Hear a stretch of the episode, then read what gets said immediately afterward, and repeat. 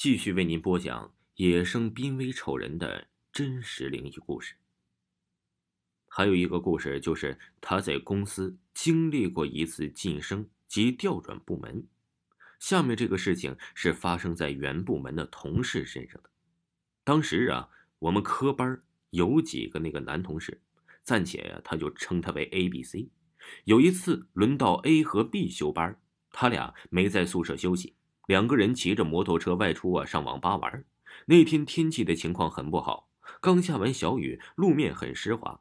而且还伴有大雾，所以不论从路况还是视野来讲，骑车呀都需要非常小心的。可是 A 在开摩托的时候完全没有顾及这些，照样是开得飞快。结果在转弯的时候，迎面就遇到了一辆宝马车。A 为了躲避这个宝马车，转向就撞上了路边的基石上，惯性导致他俩全部都被甩飞了出去。A 的全身骨折，重度昏迷。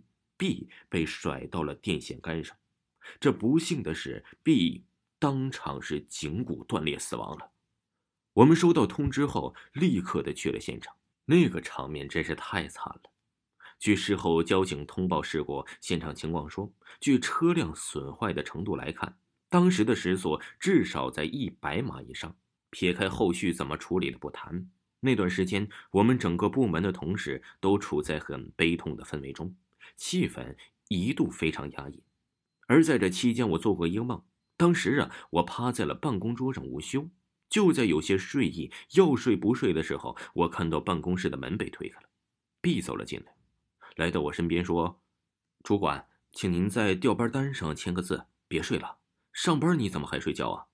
因为我们调班啊是有次数规定的。”我当时就想说，没什么，调什么调啊？可嘴巴张不开，说不了话。就在我使劲张嘴的时候，突然呢，下意识的感觉到不对，这人不是去世了吗？然后啊，在那一瞬间我就醒了，浑身冷汗。过后啊，我把这事儿讲给了我同事听时，他们就说呀，可能是我想太多了才做梦的，安慰我了一番。可我有同样遭遇的还有同事 C，A、B、C 是住在同一个宿舍的。虽说呀，有一天晚上，他睡觉的时候，隐隐约约的听到有人穿着拖鞋在他们屋里来回走。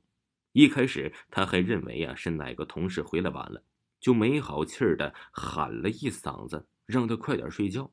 可是还有穿拖鞋走路的声音，感觉呀像是在屋里在转圈他不知道怎么就情不自禁的想到了那个去世的同事。马上打开手机的电筒，往宿舍的地上照，结果根本没人。他说呀，他当时就吓傻了，愣了一会儿，跑到门口把宿舍大门打开，把所有的人都喊起来陪着他。那之后的一段时间，晚上大家睡觉都是战战兢兢的。另外，那个受重伤的同事 A，在痊愈之后啊，跟我们说，当时他在重症监护室的时候，眼睛肿得根本睁不开。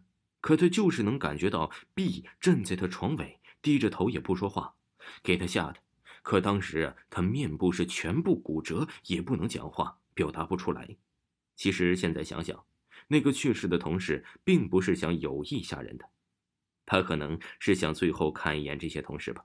毕竟大家平时相处的是很不错的，希望他早日登乐。